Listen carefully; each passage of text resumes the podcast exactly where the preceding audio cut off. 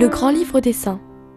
Un saint célèbre ou inattendu à chaque page pour nous guider sur le chemin de la sainteté.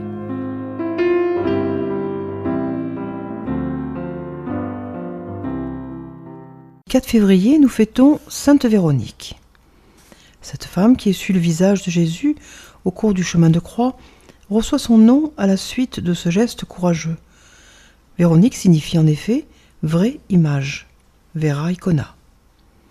Émue par la fatigue de Jésus, elle fend la foule et le cordon des soldats pour essuyer, sur le visage du Christ, le sang, la sueur, la poussière et les crachats. On dit qu'alors, miraculeusement, sur le voile de Véronique s'est imprimée la sainte face, le visage de Jésus.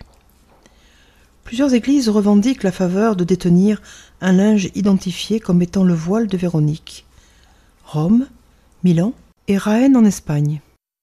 Cette scène n'est pas mentionnée dans les évangiles, mais on fait mémoire de Véronique dans la sixième station du chemin de croix.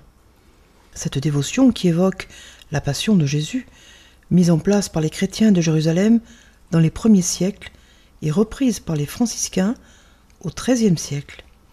Ce n'est qu'en 1731 que le pape Clément XII l'étend à toute l'Église.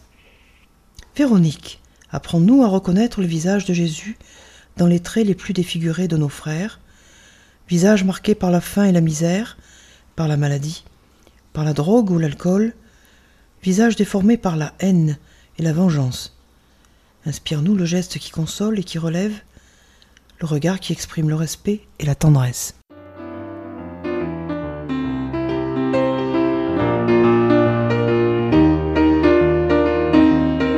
C'était le grand livre des saints d'Odile Monté, édition presse de la Renaissance.